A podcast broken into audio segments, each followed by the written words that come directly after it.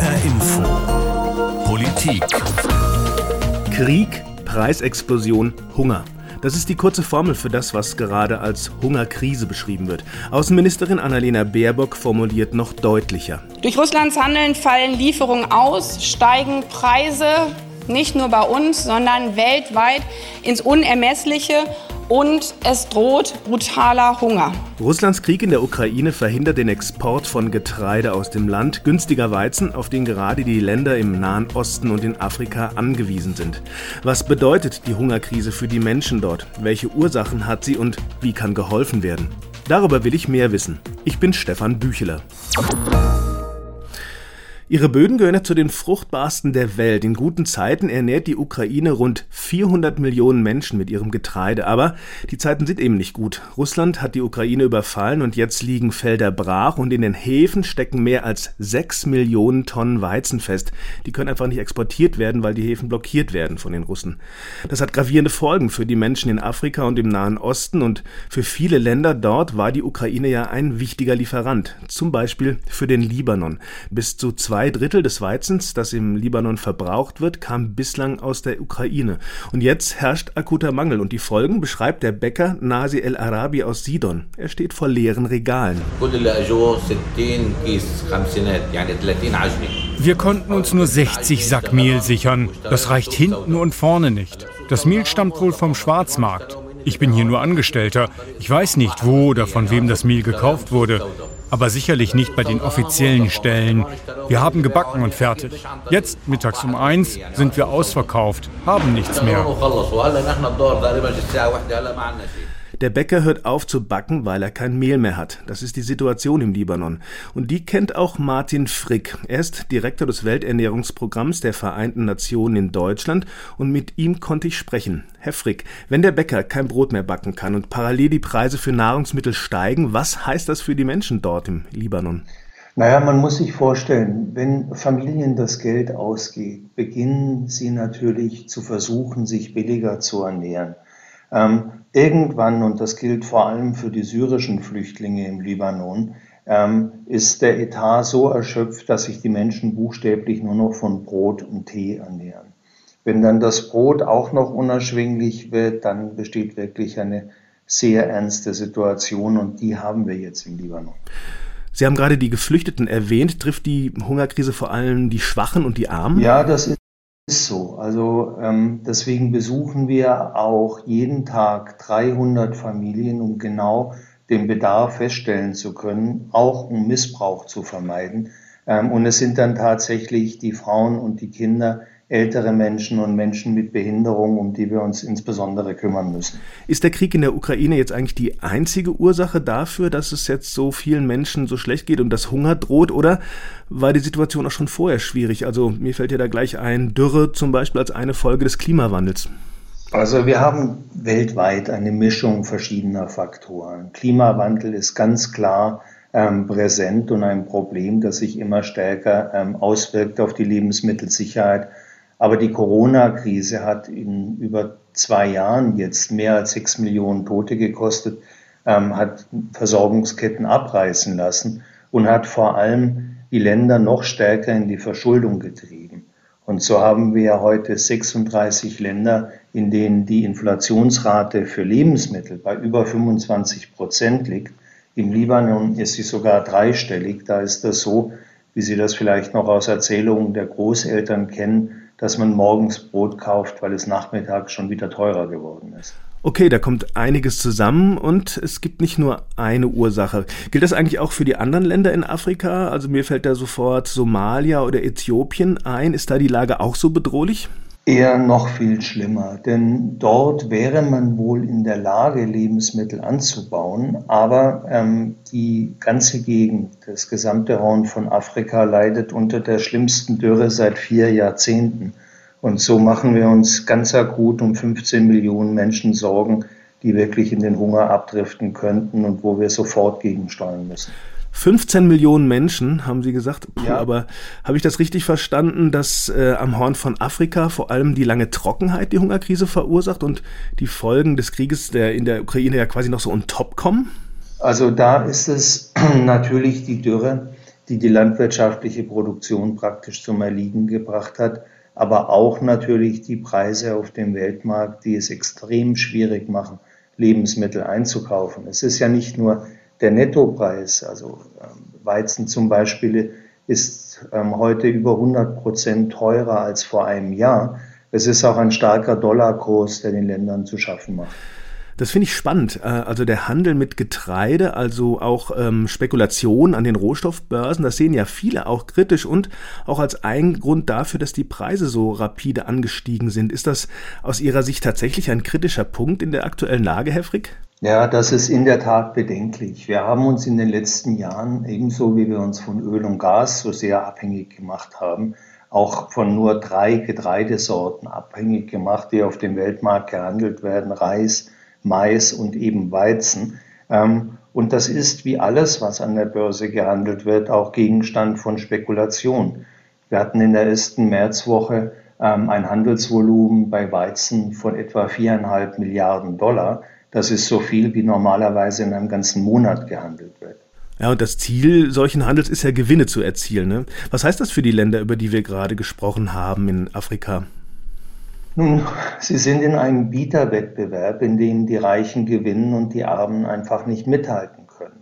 Und in den Ländern Europas, Nordafri Nordamerika zum Beispiel, da ist einfach die Kaufkraft da und um auch bei Preisen von über 400 Euro für die Tonne Weizen noch mithalten zu können. Andere Länder können das nicht mehr.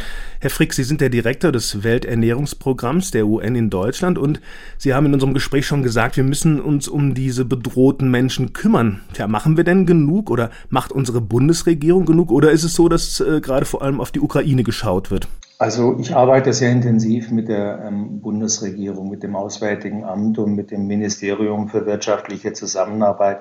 Da wird das klar gesehen, dass wir das eben nicht dürfen. Wir dürfen nicht eine Krise gegen die andere ausspielen.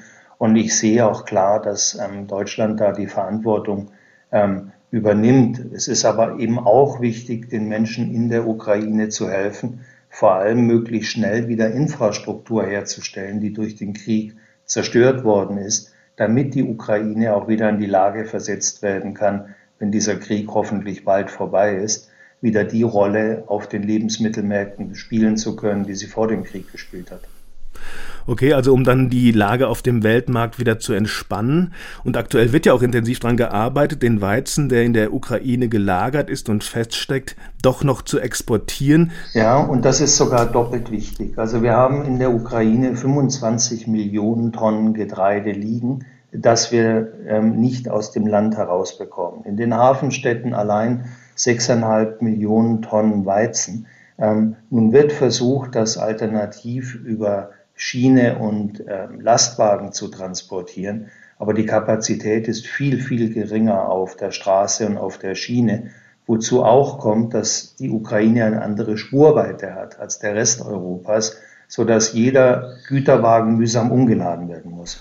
Sie haben gerade gesagt, das sei doppelt wichtig. Doppelt wichtig ist das äh, Getreide jetzt zu exportieren? Ähm, ich hatte noch einen Punkt, und das glaube ich interessant. Das ist nämlich so, dass in der Ukraine das Problem nicht nur der Weizen jetzt ist, der nicht exportiert werden kann, sondern im Juli ist die nächste Ernte fällig und wenn dann die Lagerplätze nicht leer sind, riskieren wir, dass die Ernte 2022 verloren geht.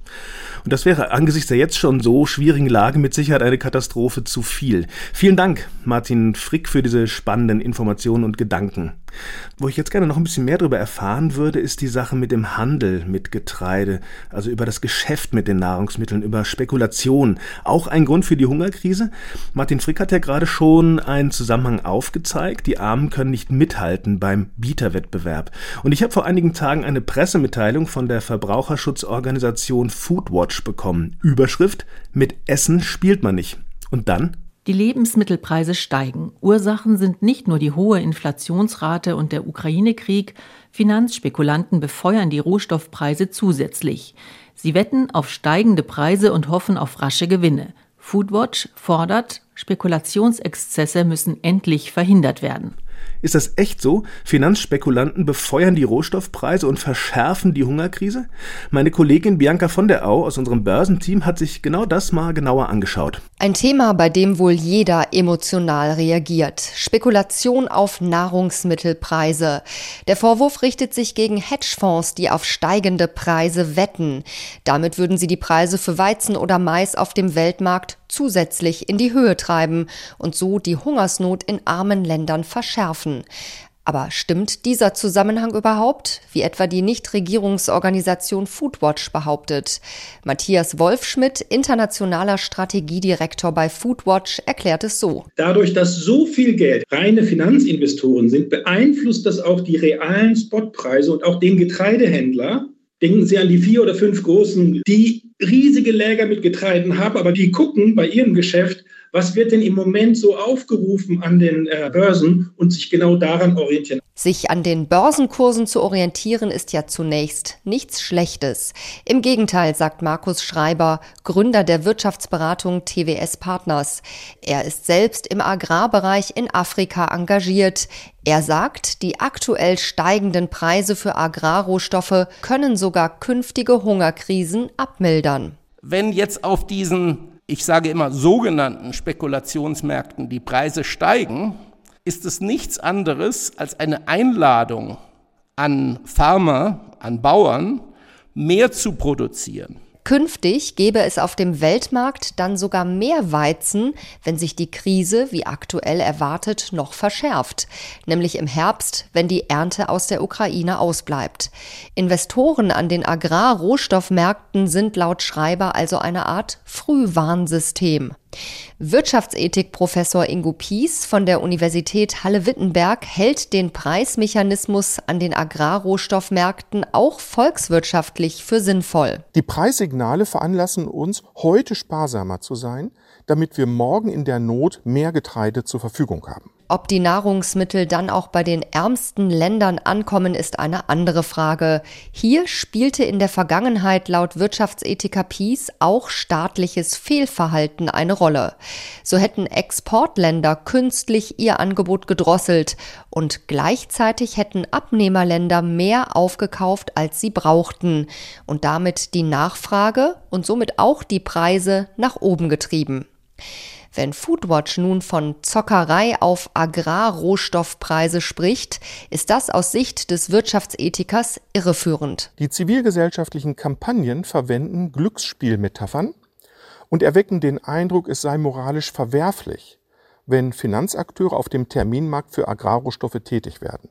Da ist dann von Zocken die Rede, von Casino, von Wetten auf den Hunger. Festzuhalten ist, es gibt keinen eindeutigen Beleg dafür, dass Warentermingeschäfte die Preise von Nahrungsmitteln zusätzlich in die Höhe treiben. Zahlreiche Studien zeigen dagegen, dass es vor allem realwirtschaftliche Faktoren sind, die die Preise am Markt beeinflussen. Ein Markt, in dem es natürlich auch ums Geldverdienen geht.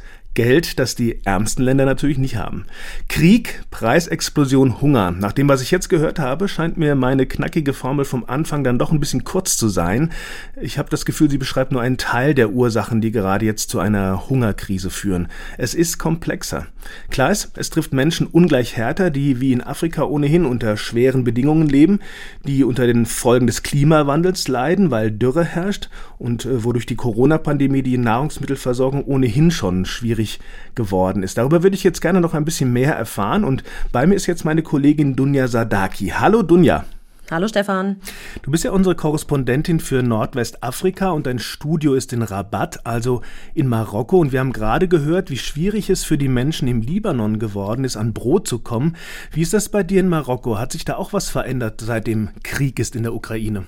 Also Brot zu bekommen ist, denke ich, kein Problem. Heute Morgen zum Beispiel, ich habe so einen 10 Minuten Laufweg zur Arbeit, da kam ich an der Bäckerei vorbei, da kommen Leute raus, hatten äh, ne, ihr Baguette, ihr Brot untern, äh, unterm Arm und eigentlich, ob jetzt in der Bäckerei, in kleinen Läden, man findet eigentlich ohne Probleme Brot. Viele machen ihr Brot auch immer noch selbst äh, in Marokko zu Hause, das ist normal. Okay. Aber man muss auch sagen, Marokko ist weniger von dieser Getreidekrise betroffen als jetzt andere Länder in meiner Region, da es eben nur etwa 20 bis 30 30 Prozent seines Weizens aus der Ukraine und aus Russland importiert.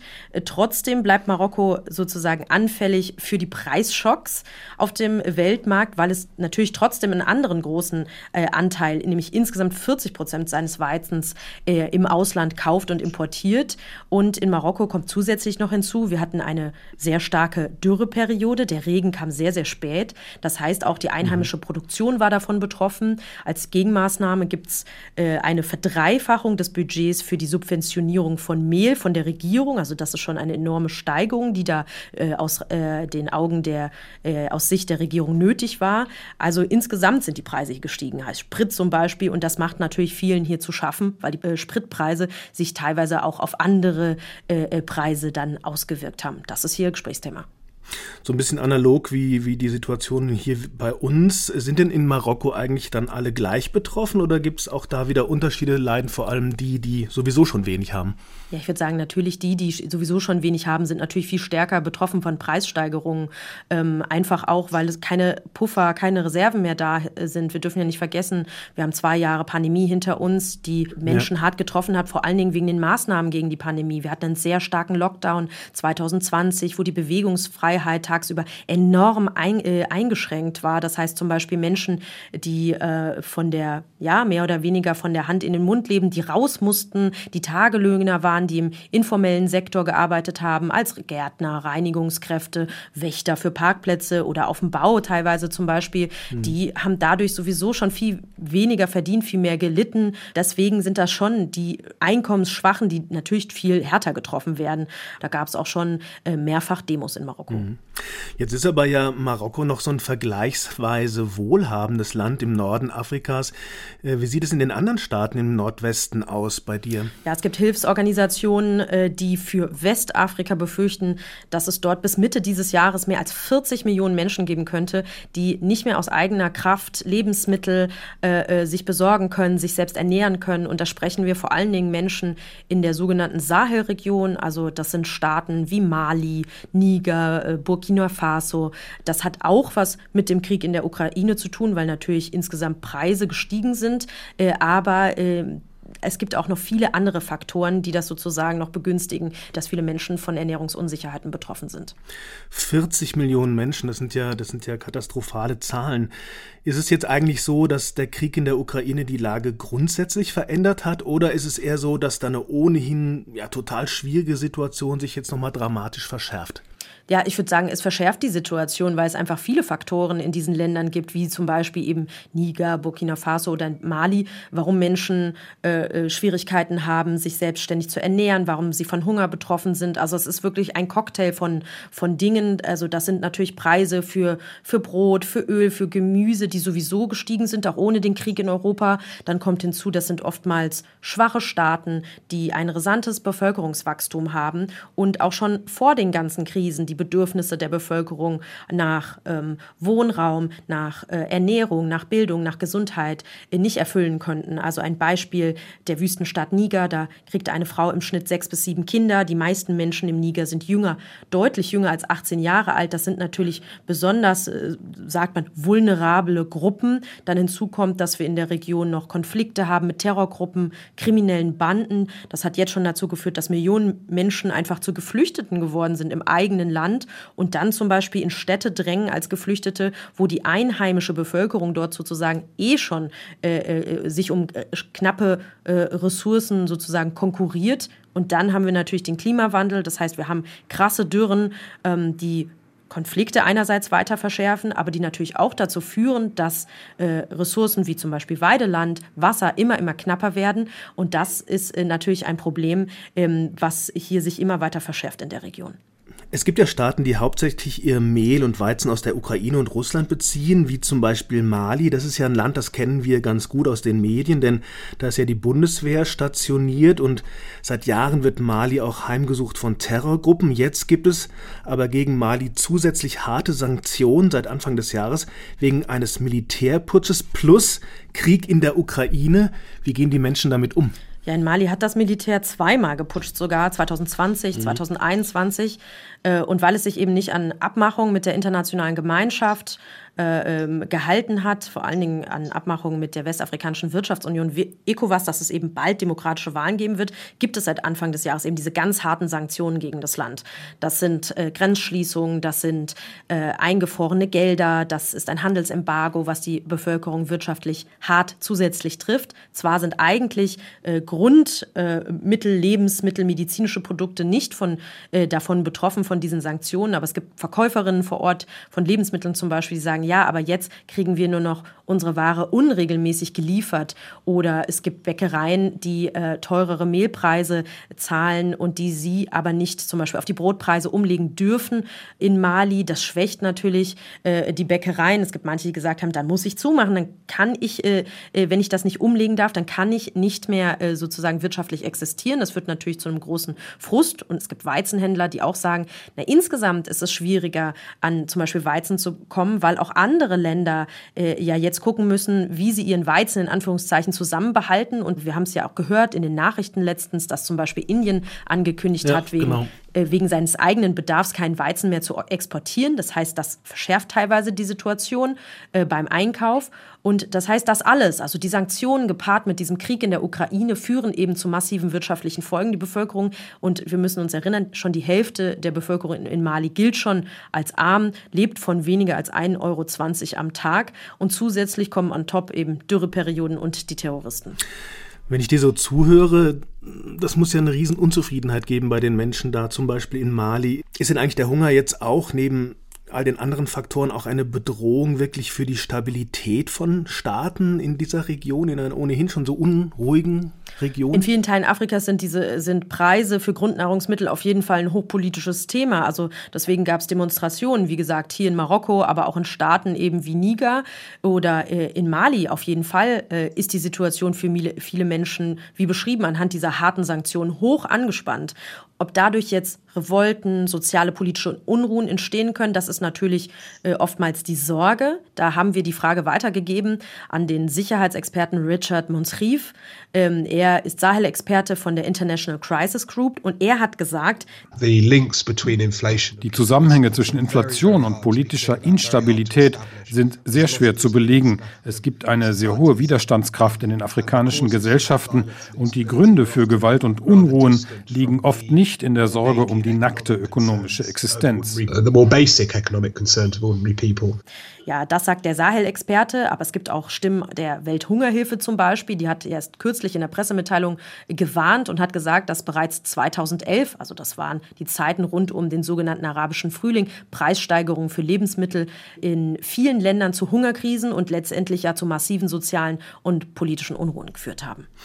Macht es sich eigentlich bemerkbar, dass viele Geberländer jetzt gerade sehr viel mehr Mittel aufwenden, um die Ukraine zu stützen und möglicherweise besonders betroffene Länder in Afrika da so ein bisschen aus dem Blick geraten? Kriegst du davon was mit?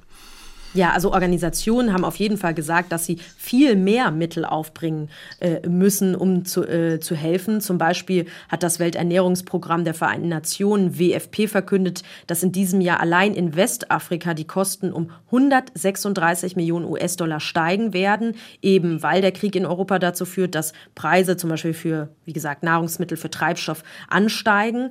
Aber schon vor dem Krieg hat ähm, das Welternährungsprogramm gesagt, dass sie Rationen für bestimmte Länder kürzen mussten, weil eben die Mittel knapper geworden sind. Und jetzt kommt zum Beispiel auch noch dazu, nicht nur die Verfügbarkeit sozusagen von Lebensmitteln, sondern auch, dass die Lieferungen an sich schwieriger werden, weil zum Beispiel Häfen auch in der Ukraine betroffen sind und nicht mehr so zugänglich sind oder nicht mehr so aktiv sind wie vorher. Und es gibt andere Hilfsorganisationen wie Aktion gegen den Hunger. Die sorgen sich darum, dass es einen starken Rückgang der internationalen Hilfe für den Kontinent geben wird. Und ihre Begründung ist, dass es zum Beispiel Länder wie Dänemark, Dänemark gibt, die angekündigt haben, ihre Entwicklungsarbeit zum Beispiel mit manchen Sahelländern zu reduzieren, eben um Geflüchteten in der Ukraine, die sich jetzt in ihren Ländern äh, befinden, zu unterstützen.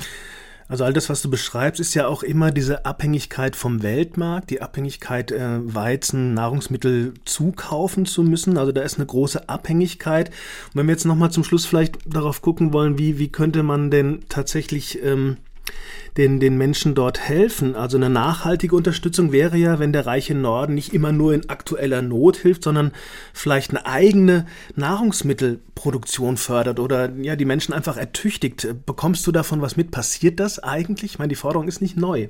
Nee, die ist nicht neu und es gibt Umstände, die das verhindern, ähm, dass sozusagen eine stärkere, unabhängige Industrie da entsteht. Da geht es zum Beispiel um schlechte Regierungsführung, also ganz klar um Korruption. Und natürlich braucht es für diese schwachen Staaten Hilfe aus, du hast es gesagt, aus reicheren Nationen. Aber dann gibt es eben den berühmten Cocktail, der vieles schwieriger macht. Also, dass Krisen eben dazu führen, dass beispielsweise Bauern ihre Felder verlassen müssen. Das sehen wir ja in der Sahelregion, wo Bauern fliehen mussten, eben wegen Terroristen oder eben der Klimawandel, ein ganz großes Thema in der äh, Region, der die Produktion von Lebensmitteln einfach viel, viel schwieriger macht, weil die Staaten sowieso äh, längere Dürreperioden haben, weil es so wenig regnet oder weil, wenn es dann mal regnet, das habe ich hier in Marokko auch äh, gesehen, dann der Regen so spät kam, sozusagen die Erde so trocken ist und wenn dann viel Regen kommt, dann gibt es Überschwemmungen und das natürlich ist alles schlecht, zum Beispiel für Felder, auf denen Lebensmittel produziert werden.